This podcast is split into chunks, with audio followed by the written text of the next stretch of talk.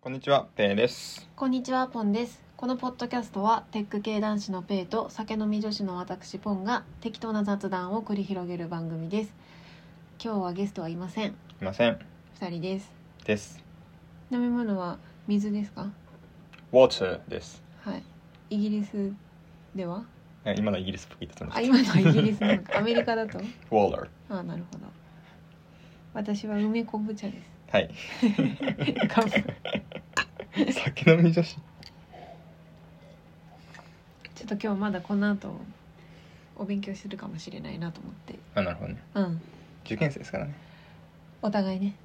俺も受験生。あの俺ねし試験を受けるからまあまあ、そりゃそう。うん俺で一応ね、転職者っていうメンタルかな。確かにでも転職なんか転職者半分受験生半分な感じだねまあね。なんかほら転職に持っていきたい資格の勉強してるとかって間接的な感じじゃなくて明確に相手が試験を課してきてるかまあね。え、でも実際試験どの会社でもあるでしょ。ら あそうなの私あんまり、まあ、なんか塾の先生ってあのセンター解けとかは言われるけどうん。あんまり逆に他の業界の入試入試じゃないやあの就職知らないんだよねまあまあ、俺はエンジニアだから、うんまあなんか、まあ試験、まあ面接だけどね。そうだよね面接だよね対面で目の前で問題解かされるっていう。はあ、はあはあ、でもそれってなんか口頭で説明するみたいなえっとね、よくあるのはホワイトボード面接っていうやつがあって、へえそのホワイトボードにじゃあこういう問題を解くコード書いてみたいな「いああでそこは何が自明なんですかって怒られるやそんなことないそそんな全員みたいなことしなくて そんな怖い世界じゃなくてのでうんうん、まあ例えばじゃあなんか数字が100個入ってるうんその列があるんだけど、うんうんこの中に53が入ってあるかあるかどうかを調べるうんうん、コード書いてくれって、うんうんうんブレイクだブレイクブレイクうんそうね ブレイクでもいいし例えばあのそれがあの1個目の回答だねでたでそれを例えばバーっと書くあのホワイトボードに書いて、うんうんあのじゃあ見つかったらブレイクしますとうんうんでここまでここまでわーってやるとで面接官こういうわけですよもっと早い方法あると か そうですよねで聞いてきたりとかまだ今回はその俺がちゃんと前提条件伝えてんだけど、うんうんまあ多分ポンでもさそのじゃあこの100個の数字の列がうん順番通りに並んでたらその順ああつまり、えっと、小さいつ順にそうそうなんでその次の数字が何かっていうのは分かんないんだけど、まあ、1の次100万かも分かんないんだけどとりあえず前の数字より絶対に大きいっていうことが分かっていたらてか違ってもそんな風に相当したらいいもんねいい質問ですね実はねそれは、あのこれめっちゃ細かい話なんだけど、うんあのこれこれ分かったら演者になっていいんだけど、うんあの100個の列の中からあの53っていう数字があるかどうかを調べるっていうのはこれはオーダー N で終わるって言われるんだよね。はあはあはあつまり、えっと、まあ、N 個の数字があったら、まあ、N 回ぐらい調べたらわかるでしょ、うんうん言われてんだけど、まあ、言われてたか、まあ、そうやって計算できるんだけど、うんうんえっと、すでに、えっと、順番通りになってるものの場合だと、あと、N、えっと、ログ N で見つかるんだよね。うーんこれ結構早くなったのわかるうん、 ?N よりログ N の方が、まあ、すごいうん、うん無限大に飛ばしたら全然小さい関数うだよんね。そうだよね。なんだけど、うん、相当されてないうん、その順番通りに並んでない数字の列を順番に並べるっていうのは2ログ n 書くんだよね。ん n ログ n かかるんだよね。あ、時間が。そう。あー、なんかコードは一行じゃんと思ってたんだけど、それって結構時間がかかってるんだね。そうなんだよね。うーん、まあだって実際さ、その、まあやれって言われたら大変だもんね。そうそうそう、なんか俺は53ってものを1個見つけるだけって言われたらさ、もう人間がとパラパラパラパラあ、これだってるけどさ、あの、てか、その、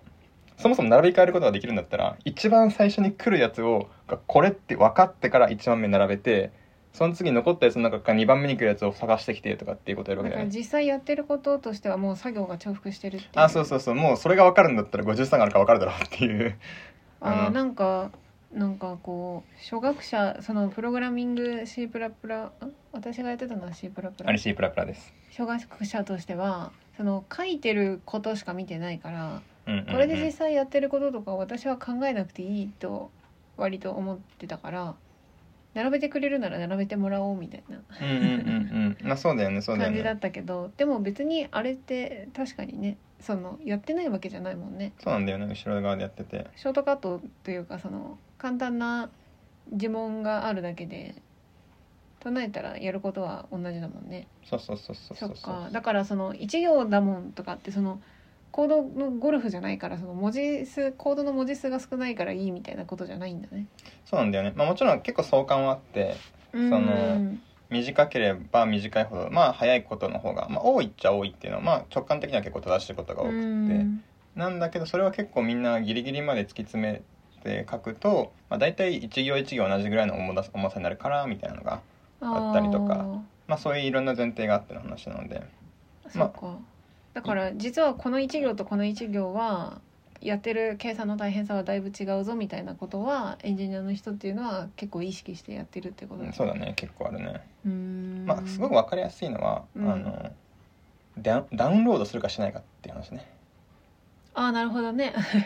なんか Google ドライブとかあさそれわりやすいねドロップボックスとかでもこのファイルを開くっていうんううんうんクリックは同じなんだけど、うんダウンロードししてくるのかそれが例えば2ギガとかあったらさ、うん2ギガのファイルが手元にあるのかダウンロードするのか全然そういうこと違うでしょ確かに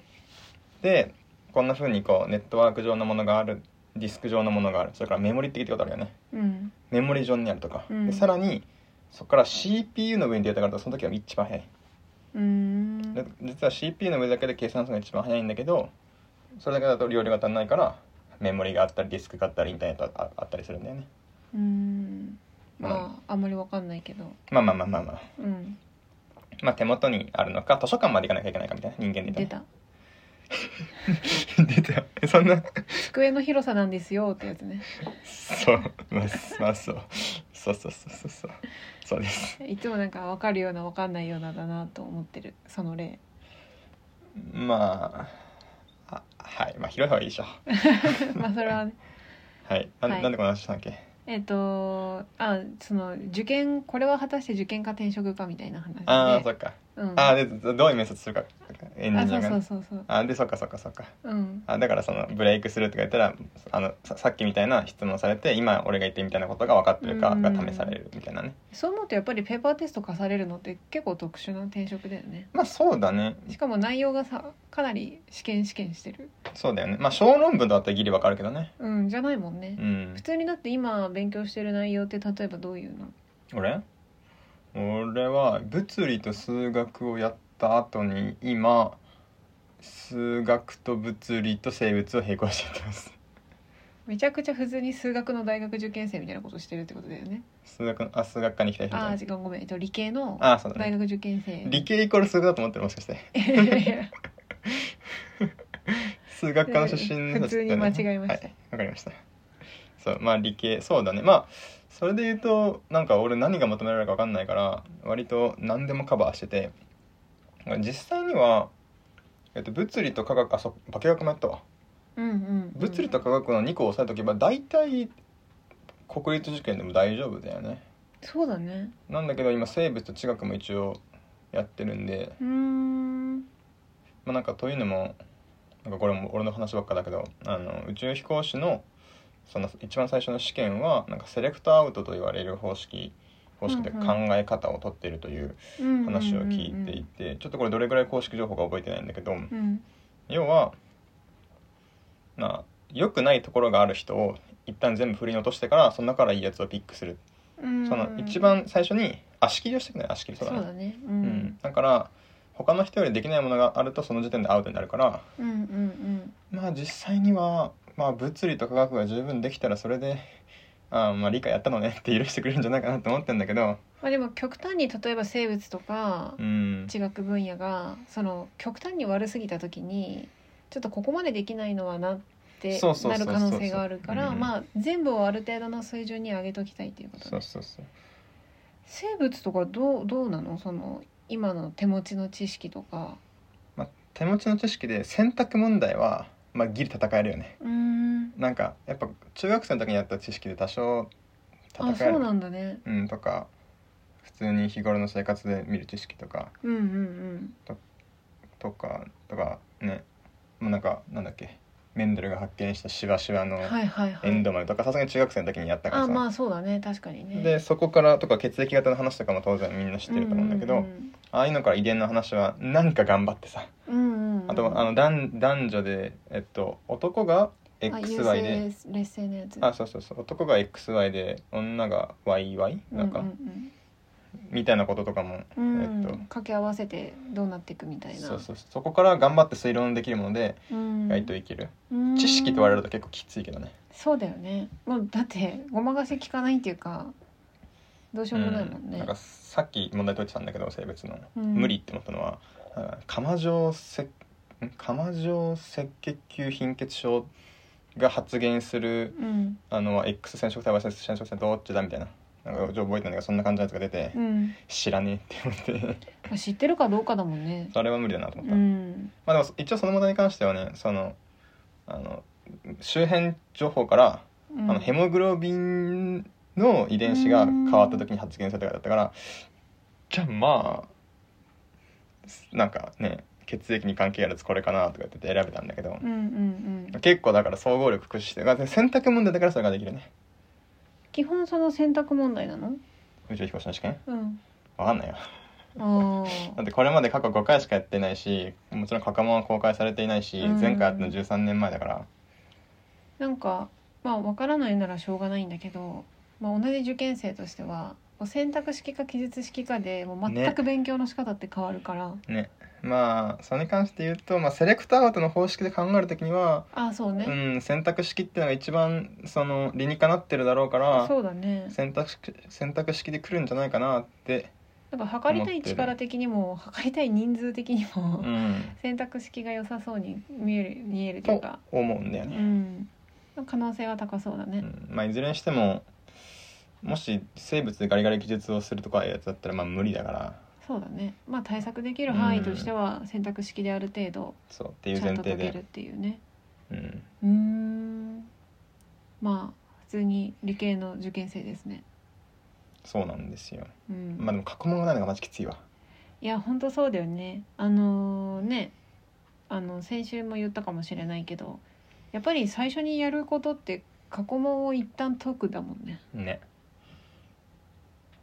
いやそのおかげでねやっぱねあの私の場合はあ漢字書かなきゃいけないんだと思ってるから、あねそれあるよね、うん、だからやっぱあ書けないなっていう漢字出てきたらパッと書くけどこれって過去問解いてなかったらさどれぐらい頑張った方がいいのかなってずっと思いながら勉強することになるもんね。俺漢字小論文があるからさあまあ書くんだろうなと思ってパソコン目の前に「はいさあ行ってらっしゃい」って感じじゃないだろうからあはいはいはい。漢字書けないから俺うんやばいなと思ってうん。漢字の勉強始めたのよあ漢字の勉強始めたの。うんおお偉いすごい。じゃあどうやってって聞いてほしいんだけどあどうやって？あの iPad でねあの Apple Pencil であの普通だったらキーボードで文字タイプできるところに勝手に Apple Pencil でグリグリって文字書いたらそれが入力されるっていう機能があるんだけど、うんうんうんうんあれしか使わないって縛りを始めたうんまあ、まずはねその日常の中で字を書くことを増やすっていうねそれはねなんか体感していて今あの英語も勉強してるんだけど、うん久しぶりにねあのシャーペンで英語書くとなんか綺麗に書こうとすると遅いし早く書こうとすると汚いんだよね、うんそうだよね、うんそういうのあるよねうん、アルファベットでさえそうなので、ねうん、でもねなんかずっとやってるとさすがにねだんだん整ってくるああすごいじゃん英語のスペルも俺英語書いたの絶対俺キーボードの方が多いから最近はグラマリーとかでさ適当にこんな感じだろって書いたらさうんあの全部間違えた日が真っ赤になってポチッと押したら正しいスペリングになるから、うん俺マジスペリング全く覚えてないんだよねああなるほどねネセサリー書けない俺まあ、スペリングといえばネセ サリー。あとアコモデーションだよねあ、そうなんだ。うん俺なんかイギリス行った時に、あうんのイギリス人が一番間違える単語をアコモデーションはい書けって言われてかけまた。あ書けたなんかとりあえずあの問題は要するにあの M が何個あるかと C が何個あるかなんだけうんど、うんうんうんまあ、ニコニコなんだけどねああ、それはニコニコなんだ。そうそう多い方に倒せばよろしいとネセサリーはね、全部ニコニコニコニコみたいな感じに、ニコニコそんなにないけど。あの、あれもだから、何で迷うのかな、C と S と R。あああそう俺サクセス俺毎回怪しいんだよねへえ、うんあそれは意外い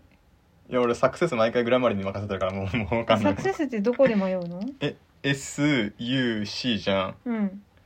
えで C あそこかなる ほどえ え CES?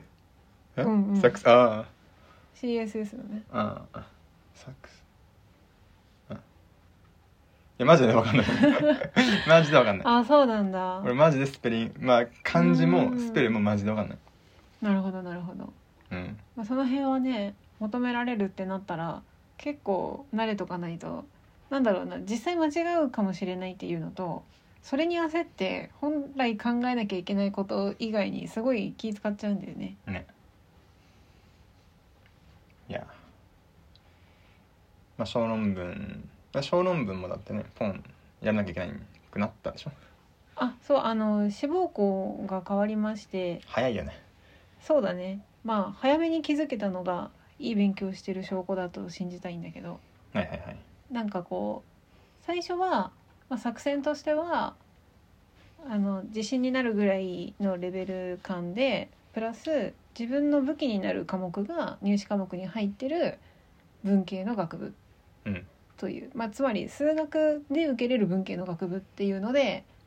一番良さげなとこを探してたんだけど、まあ文系にね数学の修士でぶん殴りに来たらねうん、それは強いですよいやまあいとはいえねやっぱ離れてるからね。うん いや5年ねやらなかった積分の公式はね忘れてますまあ俺もう3ヶ月覚えてないけどなんかわかんないけどそのプログラミングのさうん5年使ってない何かみたいなのも忘れるんじゃないあー知識的なこと5年前って俺何書いてたんだろう5年今なんね2022年うんああ忘れるねまあただプログラミングってあれだからねその呼び出せるあのまあググる力が一番大事だからうんうんそうだよねむしろなんか30分ググったらもう思い出せるからうん、なんか意外とそれで苦しまないかもねまあ、苦しまないとして忘れるは忘れるよねっていう話で、それはそうだねうんそれで言うとマジで2ヶ月前のことはもう覚えてないうん、いや結構それぐらいのスピードなんだよねだからなんかもちろん見たら思い出せるし、うんうん、うん、そうだったなえそうでしたっけっていうことはないんだけど、まあ、ただ空でできるかって結構別の話でできないねうんあ、とちなみに全然関係ないけどうん、空でやらせるためにホワイトボードでやらせるんだよね自分のパソコンであーなるほどなるほどそっかそっかあーそうだそうださっき聞いててどうしてホワイトボードなんだろうなって思ってたうん、まあ細かいシンタックスなんかそのカッコの付け忘れとかっていうのは別にその面接どうでもよくてうんその結構コアな知識を呼び出してなんとかとかされるそうそうそうと測りたいことが測れないねそうそうそうだから極論全然現実に存在しないプログラミング言語でまあでも読んだらこんなふんじゃないって書く感じでもいいしうんででも全然いいんだだけどうんただ細かいとこじゃなくてどんなロジックをかけるかってところに注目するからって話でそうだよねさておきはい。まあだから志望校が変わって、まあ、要するに得意なことで入るっていうのは結構入ること自体が目的になってると思うんだけどどっちかっていうとその今勉強したいことを勉強する必要があるというか勉強したいこと、まあ、私の場合世界史なんだけど世界史を入試科目として頑張った結果入った後で世界史っぽいことが勉強できるうんうんうん文学部だなってなってうんうんうんでまあそれでそれに伴って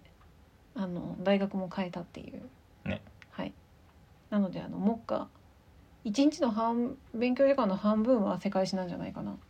うんねえ来てくれた時さなんか4時間ぐらいさなんかいや変えた方がいいんじゃないって言ってたらさうんうん4時間ぐらい放心してさあ固まっちゃったなと思ったら次の日からさブワーってすごい勢い でさ本集めてさ、そうだねやっぱあの4時間はあのいろんなものと戦ってたねうん、一つはその酸化コスト効果と戦ってて、うんここまでそのたとえ1週間とはいえ結構いろいろ揃え買い揃えてさうんうん年間計画も立ててさうん勉強を始めてサイクルも回せるようになってきててよっしゃよっしゃって思ってたこれをあのやめるってなった時にすごくこのなんていうかそこの酸化コスト効果と戦ったっていうのが一つあと世界史って本当に中学卒業以来触れてなくて、うんうん中学の時も別に社会って一番苦手だったんで世界史のことなんて普通の中学生と比べても全然苦手だったんだと思うんだよね。いやそれで言うとそのガチのゼロからやることになるんでそれでそのある程度のレベルの大学あのの世界史解けるようになるのかなっていうこの不安そのとめっちゃ得意な科目を使うわけじゃなくなるにしてもいやこんなゼロのやつ使うことにするみたいなその わかるねうん、っていう不安と戦った結果4時間ぐらいはいや確かにそのたとえ極端な話最終的に落ちたとしても、まあ、今私が身につけたい知識って世界史だなって頭で分かりつつまあその2点でこう葛藤がすごくてまあでも次の日にはねバンバンに世界史の本を買い集めてねねそんなに買ってさ読まんやろって思ったらさうんなんか2日に1冊ぐらい読み終わってる そうだねマジでペースまあ、で言読うみと物系はそうだね2日に1冊ぐらいで読み終わってるねあの結構面白くて一度読んだら絶対に忘れないシリーズっていうのがあってあのカラフルなやつでしょカラフルそうだね中もちゃんとカラー刷りになってるねあ青いやつと青いやつが一番最初に出たあの世界史を縦で読むみたいな本で、まあ、書いてる人があの公立高校の社会の先生が書いてるんだけどでそれがすごいベストセラーになったっていうんでシリーズでその世界史の経済編と宗教編とあとはちょっと番外編っぽくあの人物図鑑みたいな感じも出てる。で今人物図鑑以外を読んだんだけどなんかその歴史の本歴史を通しで投資で見るっていう本と経済編と宗教編を出したっていうのはちょっと面白いなと思ったのは前書き読んだらあのえっと「サピエンス全史」を引用していてだから「サピエンス全史」でそのん人類の歴史っていうのは何だったかな、まあ、一つは国家かなと経済と宗教で語れるみたいなことが書いてあったと。まあ、だからまあそれに沿ってというわけじゃないけどその発想でその3つを出しましたって書いてあって、まあ、それは面白いなと思った実際面白かったねあれってなんか最初本屋でなんかあこんなのがあるんだって思った時に、まあ、好きなところから、はい、その読めばよくってつまりその3冊のうちどれか1冊を読めばいい系のやつかなって勝手に思ってたんだけど、うんう実際ん、どうなのその3冊読んでみた人としてさうん、あ完全にあのそうで独立してるんでどれから入ろうがいいしその3冊のどれから入ってもいいし、えっと、特に宗教編と歴史編に関してはあの、まあ、経済編もかなあのその本の中でどの章から読んでもいいと思う。うんうんうんその内容自体はその結構かぶってるものがやっぱり多いの観点が違うだけでみたいなまあもちろんそうだね同じ世界史扱ってるから同じ人が出てくるわけだし同じ時代扱うことになるんだけど本当にあのいわゆるいろんな角度から見てるっていうのであの自分の中のさ、まあ、意識しててもしてなくても知識のこの体系化の仕方ってあるじゃうんうんうんん。がガラッと立体的になる感じはすごくやっぱり面白いね。なんかそこはつなげて考えてなかったなみたいなことは結構あるかな。まあ、やっぱ3次元考えようとしたら3ついるもんねだから立体的にそうだね、うんまああの実際そういう狙いだと思うあのまんまだと思うそれは軸を3個通しましょうっていうことだと思うんだけど、で多分人物図鑑を出したのはねあの、まあ、これは社会の先生がよく言うことだけど苦手なのはあのよく知らないからっていうか単純に情報量が少ないからだよっていううんうんうんであの世界史で結構みんながあの苦手って言ったりもう捨てるって言ったりするのがあの東南アジア史なんだけどうんうん要するに東南アジアを地図も国名も国境線も歴史も何もかも知らないからだと思うんだよね。まあねまあ、うんパッと地図見ても 海と陸とどこがどこかわからんみたいなね島多すぎてねなるよねうんだしやっぱりあの旅行先としてもさやっぱりヨーロッパアメリカの方が人気なわけで、まあそうねうん、そういう意味でもね馴染みがあんまりないのと、まあ知らなさすぎてさ多分ジオゲサーとかでもそうだけどあこれはドイツよりフランスかなみたいなノリでさあのあの辺の隣り合った国をさ、あこれはタイだなみたいなねうん、あんま分からんわかんない まあそれは苦手っていうより単純に何ていうか情報量が少ないっていうことかなと。まあ、だからあのさっき言ったその3つの軸でやれるっていうのはそういう意味でもいいよね。なんかその3つの軸で言うと宗教編が一番分かりやすそうだなって勝手に思ったんだけどどうだったんんんんえっと実際に宗教編が私は一番楽しかった。ああそうなんだまあ、経済編はちょっとまだ読み切ってないからうんうんうん途中だからあれなんだけど、えっとね読み物として楽しいのは宗教だった。まあなんか結構ふんわりこの宗教はこんな感じってイメージは持ってると思うから結構うん、ざっくり進めやすいよねてかね魅力的なストーリー持ってない宗教そもそも残ってないと思うから、確かにうん、残ってる宗教を扱ってる時点でやっぱり魅力的ではあるんで、天才かみたいなねあるそよねうそうそう、多分ねみんなやっぱ天才なんだよね、うんうんうんそこそこだった宗教ってあの本に取り上げられない12個かな絞ってるんだけど12個でも俺12個宗教言えないわいやそうだよねあでもねあのうん、あれは結構おすすめでただ、えっと、読み物として面白かったのは宗教編なんだけど、まあ発見が多いのは経済編で実は一番期待してなかったのは経済編で俺もなんかパッと見その3冊聞いた時に経済編がなんかなんかサラリーマンとかは経済編が嬉しいのかなとか思ってて、わかるもう俺経済詳しくないしって思ってたんだけどそうそう私も全く同じでいや経済あんま興味ないしなと思ってたんだけど、うんうんやっぱ見事につながるんだなっていうかそのか貨幣だったり経済のつながりってこんなかっていうのは驚いたね。シルクロードの大事さみたいなそういう感じそうシルクロードの大事さとかあの大航海時代のなんていうかパワフルさというか、うんうんあと変な話あの大量生産しやすいお金の形にしたかどうかで衰退が決まっ えー、え大量生産しずしづらいお金ってどうどういうのあのねあの今まさに中国古代中国をやっているんだけど古代中国の、えっと、春秋戦国時代っていうのがあるね、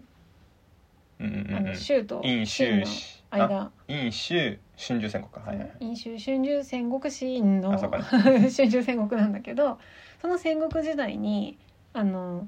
大体7個に大きく国が分かれていたんだけど7個って多いねうんそうなんだ よねあ。でも日本47個あるからな まあね 確かにね。でなんかその中で、えっと、大体代表的なお金が4種類ぐらいあるんだよね。ひどいねで、えっと、一番この戦国時代を生き抜いて残ったのは要するに秦なわけだけど秦のお金がね一番大量生産しやすいほいわゆるあの和道開放みたいな丸の真ん中に四角く穴が開いてるうあれ作りやすいんだでね丸っていいんだよねでって思うじゃん別に四角でも三角でもいいと思うじゃんで他のが凝りすぎてるんだよね刀の形とかうん凝りすぎててそのつくくり抜いた後で模様とかつけなきゃいけなかったりとかも細かいしまあそのどれぐらいこの話がその仮説なのかあのしっかり実証されてるかはわからないんだけどやっぱあのそういうなんていうのかな大量生産しづらいものうんっていうのは、あとあの重さに違いが出やすいっていうのも見たことがあるその凝った形にすると、はいはいはい要するにあれってねその砂金でやり取りしてたんだけどいや砂金の重さを測ってでもどうやらこれは一枚一枚の重さが同じらしいぞとじゃあ枚数数えればいいんだねっていう発想で貨幣って生まれたと。うんうんってことは重さに違いがあっちゃダメなんだよね。だけど刀でさちょっと先のとこ欠けてないとかさうんうんそう細いところがあったりとかしてそれ意味ないんだよね信用がなくなるというか貨幣としてまあそういう意味でもその丸い貨幣はあのすごく経済的に価値があって広がりやすかった信用があるから基本金ではあったのかねとりあえずえっと青銅貨幣から始まってるけどなんかちょっと思ったのがうんなんか大量生産できるっていう性質は嬉しいが嬉しいが簡単にインフレしそうって思ってふんふんふんなんか多少作りぐるづらいうん作りづらいぐらいの方がなんかいいまあそういう時代もあるだろうなと思っててなんかそれってわかんないけどあのある程度の量まで作れたらの後の話じゃないかなと思っててある程まあ度まあそうだ流ね通するほどう作んうんうれんた後の話だと思うから、まあ、そこにさえ到達しなかったんじゃないかなっていうあー気なるがほすどるねはいはいはいはい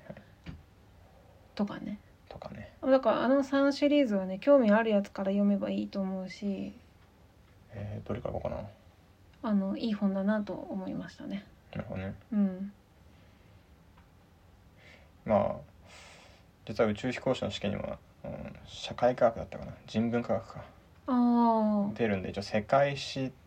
と地理も出るらしいんだよねなるほどね地理はまあできそうじゃんいやあの地理こそねマジでね忘れるああなるほどねなんか地理やってる時には、うんなんか年間降水量250ミリ以下が砂漠とかってそういうマジックナンバーを覚えてるんだけどああそういうのがあるのかそっかそっかそういうのをねとかあのす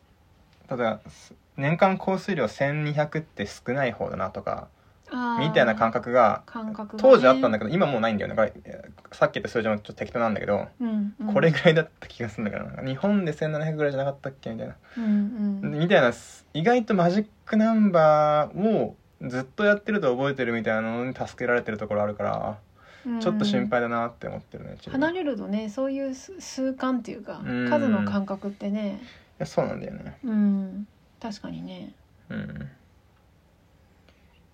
まあいろんなことをちょっと勉強しなきゃいけないんで僕もそうねだから結構は幅広いねそう思うとねうん私はもう英語と世界史だけで小論文は本当にあの秋冬だけでどうにかしようと思ってるんでまあどうにかなると思ったていうかねあの小論文に関する本を2冊買ったんだけどとりあえず、うんうん小論文あるからうんもう俺はもう最初の試験がもうあと1ヶ月ちょいぐらいなんでうんうんえ小論文もその時書くうんっぽいねうんで小論文はうん学生の時は全く使ってないしあ全そくうね練習もしてないから、確かにちょっと常識知らんからなって、うんあとそもそも俺作文とか感想文とかすごい苦手だったからそもそもうんなんかペンで文を書くのがダメなんだよね、はいはうん、でまだちょっと入門しとこうと思って2冊ぐらい買ったんだけどい。うん。まあね社会人になってかね大学生やった後に社会人数年やった人からするとうん。なん かなんかダメなものはダメって分かるなっていうああ、なるほど。なんか論理的に破綻してるやつとかはいこれははいいはい。なんか感想であって意見では意見ではないねみたいななんかそのショールームのこと1ミリも勉強しなくてもうん大学行って社会人やったひ人であればうん。多分なんか採点者がつける点数と同じ点数をなんだそっていう採点基準を自分の中に持つのはそんなに難しくないなって思ったうん。なるほどね。まあ、やっぱり。そこって社会経験っていうか、意外と私たちも書類なりなんなりで。いっぱい読んでるんだなって感じだね。ねでもさ、一方でさ、その今私あの要約問題って一日一個か二個解いてるんだけど。あの。正解見たら、そら正解だなってわかるのよ。まあねうんでも書けないんだよね。はいはいはいはいそこのギャップって小論文はどうなのそのいい小論文とダメな小論文の例を見ればあ絶対こいこいつはここがダメじゃんとかは分かるとしてその採点できるっていうレベル感とだからいいのが書けるっていうレベル感はそんなに変わらないのまあぶっちゃけ書いてないから分かんないあ書いてないのね書いてない書いてないから分かんないんだけど、うんパラパラめくった感じうんなんかあもうこれ本当にレポートとかを書いたことがない人のことを想定してる本だなっていう感じのうんあ本ばっかなんだよそっねかそっか高校生って当たり前だけそうなどんだよねレポート書いてないもんねまあそれでいうと私もレポートってそんなに書いてないなまあ数学の授業しか受けてなかったからでしょてかいや大学に行ったらほらいろんな授業あるけど、うんあレポートの授業ってそもそもすごい少なかったなそうなんだ文系科目も含うめて、だかんら試験が多かったうなるほどね結構レポートは書いたから、ーんだったら、書いたし、まあ、仕事でもまあ日々レポート書いてるもんだしなるほどねそしたら本当になんていう字をペンで書くっていうところの難しさだけだね漢字を書けるかいとやそかこマジでむずくてなんかもしパソコンと Google ドックスさえひ開いてあと書けだったら俺書けるぞって思うんだけどうんでも結構それにさその依存してるところはあってパソコンにうんうん例えばそその俺がなんか文章を組み立てる時って、うんうんなんか大きなトピックポイント3つぐらいボンボンボンって書いて、うんうんそれのそれの論理関係を練練ってそれぞれ膨らましていくみたいなことことするのようんそれってあのねバックスペースがあるからできるんだよねなんかちょっと書いてうん消してみてあーとなるかほどでちょっと膨らまして文の順番変えてとか、面そう白いいねうそういうふうになんかその少しずつそれこそこあそのプログラミングやったじゃないうんプログラミングやる時ってさ一文字一文字さその書いて書いていったりしないじゃんだからまずここバンって書いてうん増やしてちょっと前に戻っていじくってみたいな感じの書き方するじゃない、あれをさボールペンで書けって言われたらさ結構さうん次に書くのこれでいいかなって結構悩むじゃんなんかその大まかな方針決めて大きい石から置いてそ小さい石で埋めるみたいなことって前からペンで書いていくっていう時できないもんね、うそうなんだまよあ、ねもちろんそういうメモ書きは先に作ったりするだろうけど、ねだからそういう練習は一個いるだろうなと思いつついそうだねや少なくともなんかいい小論文の一覧をわーって見た時にまあパソコンをでやっていいんだったらなんか満点近い点数取れるわうってーんいう実感は得たなじゃああとほら小論文って難しい小論文かどうかって問題の出し方次第なとこあるじゃんうんうんうんうんなんかテーマがそもそもすごい書きづらいとかまあね結構難解なものを読ませた上でそれを踏まえてどうこうとかでもそこは過去問が分かんないからどうしようもないかまあねほんとほんとそうでたただやっぱまあ一個結構楽観視してるのは、まあ、セレクトアウトが最初されるっていうああそうとねころに結構、まあどこまで行ってもやっぱそこの安心感はあるっていうことねうんまあ、日本語書けるやつですね、はいはいってうんいうことなんじゃないかなと思って森さんの面接みたいなねなんか日本語喋れたら OK ってやつでしょうんあの目を見て 目を見て失礼じゃないコミュニケーションを取れるっていう、はいはいはいはいうん、なんでまあちょっとうんわかんないけどまあ小論文はだからそういうのあんま対策しても意味がないかなと思ってそれこそ1週間前に23本書いてみたらそれであでも小論文ほんと直前集中だろうなとは思うね、って思ったまあ、というのもなんか結構、まあ、俺がか買った本2冊だとうんある問題を提示してうん、いい回答良くない回答っっていうのを並べるんだけど、もう良くない回答はあの20文字読めば良くない回答だと分かるなんかぐそられっいてさその本が舐めすぎてる本だっていうことではないのそれはあるかもしれない、うん、た、だそのいい回答を見てもうんうーんこれ書いてるのあんま頭良くないよなうん、ぐらいの感じなんだけどうん逆ななんか分かんないけどまあでもこれぐらい書いてあるからあるんだろうなっていうのはすごい実感としては読んでてあんだよね、いやなんか脅すわけじゃないけど文章ってその読み手になった時の心理眼と書き手になった時の難易度がすごい違うなっていつも思うんだよね。まあそれはめっちゃ分かるうん、だからそこはねあのペイがどうこうっていうよりは自分が書く時に怖いなとは思ってる。そうだねうん、まあまあぶ人の小論文の添削はできると思あう。ねができるようには絶対なると思う。分かる分かるだけど自分がその自分が採点してある程度納得のいくやつが書けるかどうかはちょっとわからんなっていう気まがあする、ねそれは本当そうだよねうんでまあ俺もだからまあ全然わかんないけどうん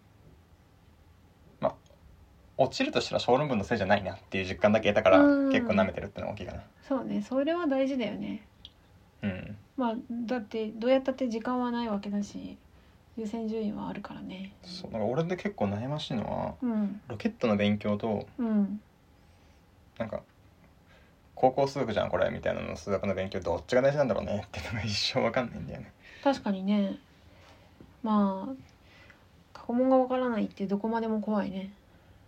過去問がわかんないしうんやっぱその宇宙飛行士の採用って回によって全然思考性違うんだよねああなるほど取りたい人が違うから、だからワンチャンその過去問が分かったとしても別に傾向と対策が立てれるとは限らないっていうう。うんん、なんかこれまでだったらそのロケットとかうん、宇宙工学とかに詳しい人が欲しかったと思うんだけど今回はどうやら違うんじゃないかなと思っててその学歴条件を取っ払ったっていうところらへんからところも含むし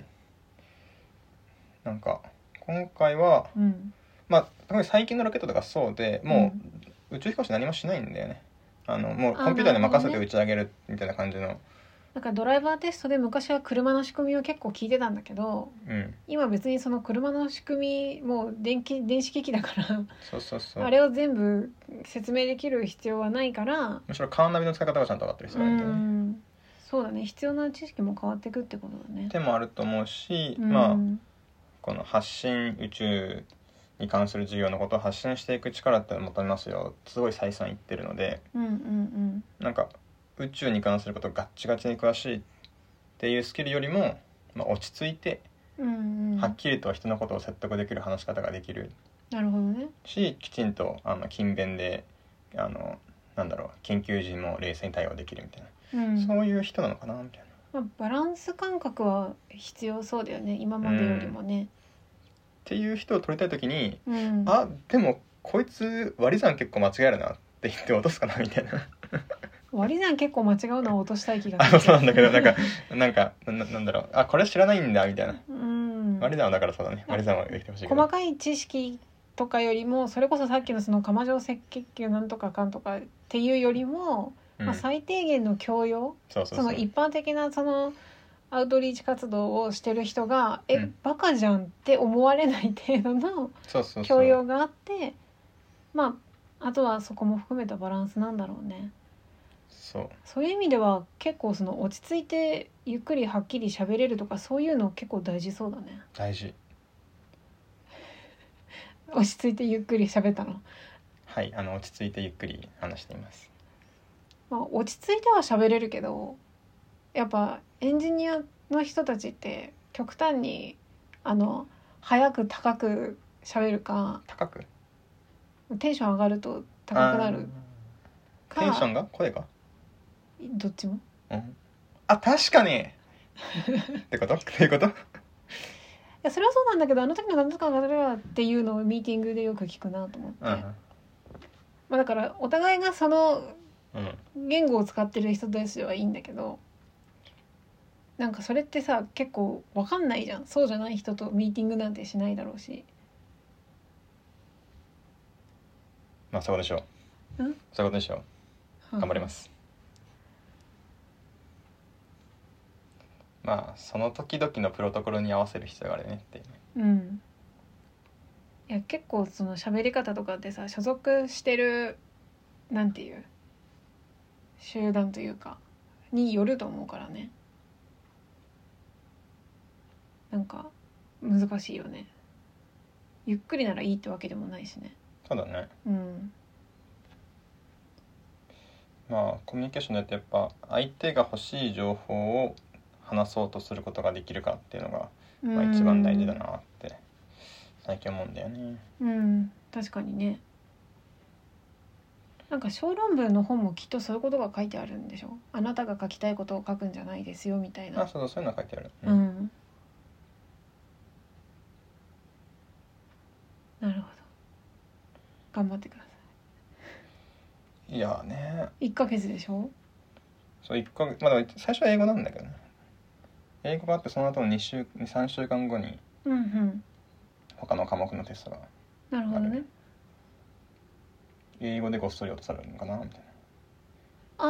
あ、英語を受けてその呼ばれた人が次行くっていう。そううーんうん英語でした半分ぐらいはごっそり落ちてうんでさらにそのにセンター試験ぐらいのうんかんなんかやつでさらに半分ぐらいごっそり落ちてうん。もっと落とすのかな、どうだろうね。うん、なんかその後面接があるから、うん。面接できる人数の限界として100から200ぐらいが限界じゃないって思うとうんうん。多分応募者全部で5,000人ぐらいいくと思うから、ああ、じゃあ結構落とすんだね。うん、そう思うとなんかマジで10分の1ぐらいにしないとうんうん。やってらんないんじゃないかなって気がするから、うん。結構落とすかもね 確かにね。それを聞くと結構落ちそうだね。うん怖いよねまあでも英語結構落とすのかななんか楽だしさ落としやすいと思わない いや本当そう思う本当にそう思うわまあそれに関しては英語が大きく不安じゃなくてよかったねまあねうんいや今さ英語が苦手で逆逆のパターンの人もいるじゃんまあ確かにねその筆記試験の方は結構ね以前からそういう対策をしてきてるんだけどとかもともとあるんだけど英語がなっていう人って1ヶ月でって結構大変じゃないだろうねうん、これだから英語は俺マジでノーベンで臨もうと思って るうん、逆にちょっと英語勉強しようと思ってるって何するんだろうと思うネット英会話かなうん一番落ちる可能性が低いのは英語だと思うんだよねうんうん一番高いのは落ちる可能性が高いのわかんないかいや普通面接かなって思ってるけどねあまあでもそれはみんなそうだろうねうんてかまあ究極さ全員と面接できるんだったらさある程度わかるんだろうけどね、まあね、うん、あ結構緊張すると思うんだよねさすがにあ俺転職活動やったことないからさうん就職面接も適当にやっちゃったからうんうんなんか面接で何かが決まるってことが言うとないんだよねああなるほどねなんか就職活動の時はうんいや僕こういう人間なんで嫌なら取らなくていいですっていうテンションで話だかうら、んうんうんそういうテンションで話したらいやそれもいいってあるけどねいやでもなんかそれはなんか多少アグレッシブになんかに僕まあ働きたいって思ってたからそのなんかうんそのねなんか借りて結きた構猫本み心たいになそうなんだよ、ね、あそうそうって思ってたけどでも宇宙飛行士の理想像って多分そうじゃないよねそうじゃないいだろうなっそうだねて思うといやそういうパターンも僕できるんですって見せる必要があるので確かに どうした大丈夫かなの 不安になっうたーんうんそうだね緊張しますねいやまあペイがねいろんな宇宙飛行士の人の映像を見てて私も見せてもらったことが何回かあるけど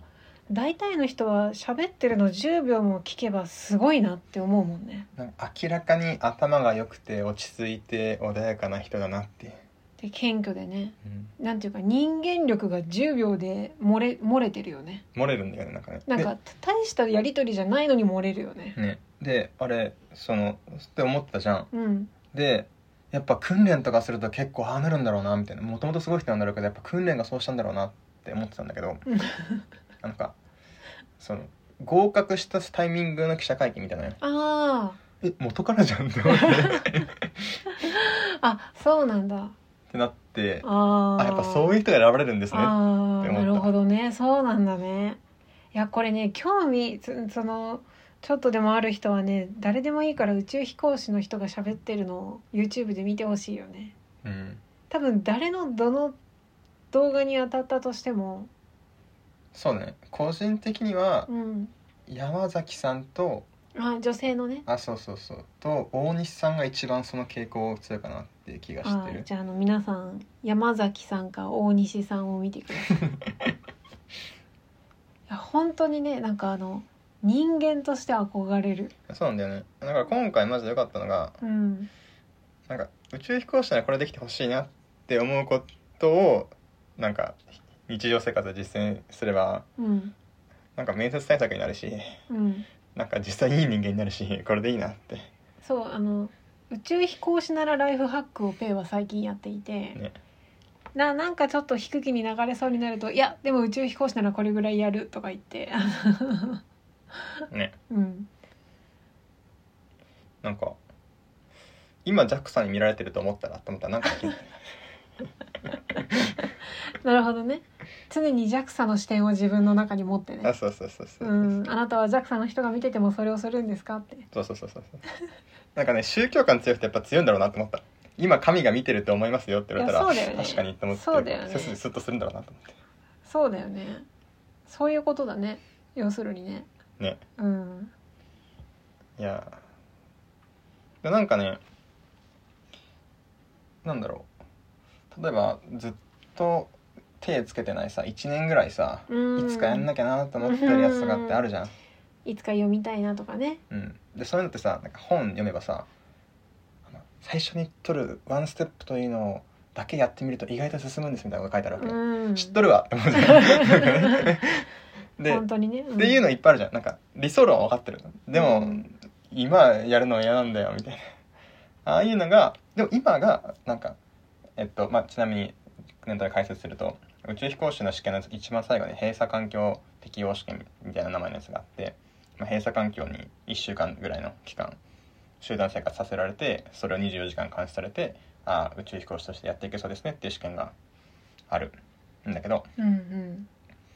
今自分がその環境にいるとしたらなるほどねちょっと優等生ぶってさこうあのあじゃああのまあ最初のワンステップだけやってみましょうかねっつって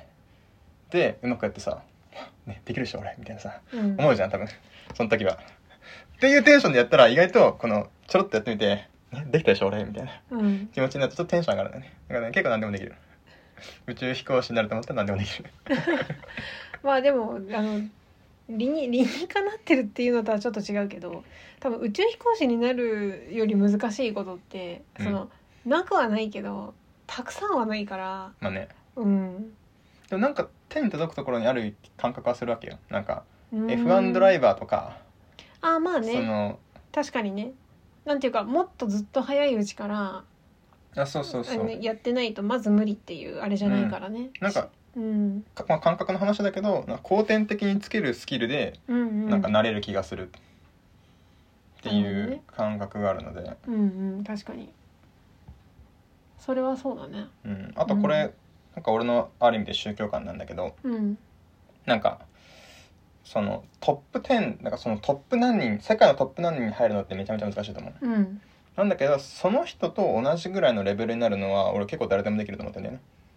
うんちょっと分かんなかったその今回で言うとじゃあ俺が宇宙飛行士に選ばれるかって言ったらもう日本人の中でトップ3とかに入る人があるわけうんうんうんこれねめちゃめちゃむずいうんうんうんなんだけどそのまあリップサービスとかもあるかもしれないけどいやあなたを選んでも全然いいと思ったでもどうしてもこの最終候補の中からうんうん何人か選ぶ選ぶ必要があったのでこの人にしたんですって言われる最後の候補に残るぐらいの、だからその絶対評価のバーを超えるっていうことは割と誰でもできうんてあーなるほどなるほどあーすごく分かりやすいで相対評価の中でトップ3とかに入るっていうのはめっちゃめちゃめちゃ難しいんだけどいやそうだよねうん確かにねっていうふうなまあ感覚があってなるほどなるほどそっかそっかだからまああのこいつは宇宙飛行士にしちゃダメっていうところから抜けるあそうそうそうそうっていうことはまあできそうだなそうだね頑張ればできそうだなと。ていうかその場を超えた人たちの中から3人に絞るみたいなのってえげつないよねひどい話だよねえすごいよねいやねうん前回の試験のドキュメンタリー見てうんいやこういう人でも落ちていくんだよねみたいなんこういう人でも落ちていくんだよねっていうあ人あがいっぱいいてなるほどねまあでもそれでもだからファイナリストっていうだけでももう相当にすごいってことだよねそうちなみにファイナリストって何人ぐらいいるので前回は10人かな ?10 人うんあー今回ちょっと分かんないけどうんうんうんなんかね大学入試の合格者数その募集人数とかあとはそのもちろん補欠合格とかもどんどん出すんで最終的な合格者数って募集人数の3倍とかなるんだけど、うううんだからよくわからなくなってくるんだよね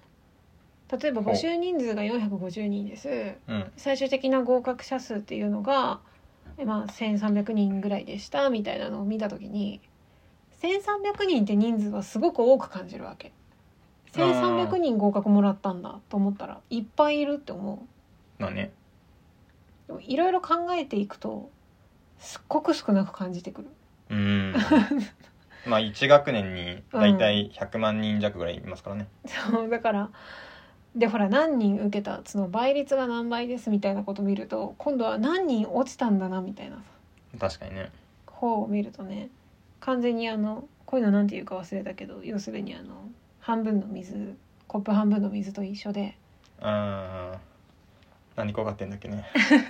なんかあるよねうん、どっちに注目するかでね本当に感じ方違うんだよね。うんそうだよねうん実際ねあの手術前のねあの95%成功しますとあの過去に200人死んこの手術で死んでますは生存率違うっていうもんねああその手術前にそれを言われるかどうかだってことあそうそうどっちを言われるかその実は5%が200人なんで言ってるるじ伝えてる事実の内容は同じなんだけど成功率は95%ですよって言われるのとこの手術で今まで200人は亡くなってますけど頑張りましょうみたいなことを言われるのとで、てか極論普通に成功率95%ってやられると死亡率5%ってうん、結構死亡率5%ですかみたいな いやそう死亡率っていうその言葉がもうきついんだよね。ねうん。わかる。まあそうだよね、まあ、結構それ思うのは東大生って何人ぐらいいるのかなって計算したことがあってあえっとあ。えそれはその今今の今通ってる。ああいやえっとある学年があったとしてあーなるほどつ。まりい今この瞬間に高校2年生の人みたいうんうんうんなで切った時にその中から何人ぐらいが東大に行きますかうんうんというのを計算したことがあってうん。いろんな前提は覚えてないんだけど、うん大体250人に1人になったんだよねへえ。なんか250人に1人ってさえちなみにどう感じた よくわかんないなと思ったな。わかんないよね でも大学進学率って50%より少ないんだよね。いやさすあがに50%は超えてるんだっ超えけ？てなかったかな60%あその近4くだ年ったけ生大学に限った時ってど。あーちょっと超えるんだっけあーいやなんか大体そんぐらいなんじゃないかと思っててうんうん半分より多いか少ないかもしれないけど、まあまあまあそうだね50前後だとしてってことは125人250人にうん1人って言ってるけどそのうちの125人はそもそも大学に行かなかったのかなとか思ってそうねでとかって考えた時にまあなんか意外とだ妥当っていうかさうんうん、うん、すっごい少ないっていうよりは確かになぐらいのうんうんうん感じだね。なんか俺これ聞いて結構いっぱいいるじゃん、最初思ったのうーんいっぱいいるなと思ったけど、うんまあでもそれこそ120人以上いる全員が大学に行く学高校で1位に絶対ならなきゃいけないって言われたらうんちょっと大変だよねいや大変だよねっ。て思って、まあ、これが結構俺が頭バグった例だなって思った 確かに確かにあとあの自分の大学が何人に一人東大行ってるかで平均とどれぐらいなのかなっていうのがよくわかるねああなるほどねはいはいはい、はういんそれこそ100人120人ぐらいでうん1人いくぐらいなのかそうそうそうでも面白いよねなんか雑誌がさ出るんですよね今年はどこの高校から何人東大に行きましたみたいなランキング が社会人とかが読むのよそれをへまあ多分その自分の子供だったえりあまあ、一つの社会情勢の一つとして見たりするのかもしれないんだけどいやなんかすごい大学だなっていうかすごい現象だなと思ってさあねうんアメリカどうなんだろうねあーうちは IB リーグ何校とかって足すのかな確かにねでもまあそれを売りにしたりはするんだろうねすんのかないやそのどれぐらいなんていうその受験業界がそうやって盛り上がるのはまあ分かるとしてうんじゃない人たち向けにさ本屋さんで売るみたいなことまで起こるかって分からないね、あそうかうなんか俺結構それ気にするのそれ親やろってうんめっちゃ思ったけど、俺もなんか子供の進学考えたなと思ったらなんか進学実績やりとかにとりあえず放り込むだろうなってめっちゃ普通に思うけどうねんまああの実際そうなるか置いといてそういう中にいるっていうのはねそれなんかあそういうあのいやそんなの自分には無理だよって思わなくていいぐらいに周りで成功者がいるっていう環境にいるっていうのはいいことあだろうな本当と思うにね。そうでやっぱめちゃめちゃ周りに引っ張られるなっていやうん思うからだから俺も宇宙飛行士になったらマジで宇宙飛行士の人格手に入れるんだろうなって思っ てなんかまるでもともとそうでしたみたいなそう感じそうそうそうそういやそうなんだよねいや性格にもよるんだろうけどとりあえず私は相当集団に影響を受けるから。いやみんなそうだと思っててだって、うんすごいなんか日本人離れした人だねみたいなうん感じでもさなんかやっぱ人日本人だなっていう癖絶対そこの人にあるから、うんどんだけひなんか影響を受けてないつもりでもやっぱ文化の影響めちゃめちゃ受けてんだよねいやそうだよね絶対日本人ならあの電話するときにあの全くお辞儀せずに電話できるやついない んなるほ どねあ面白いよねうん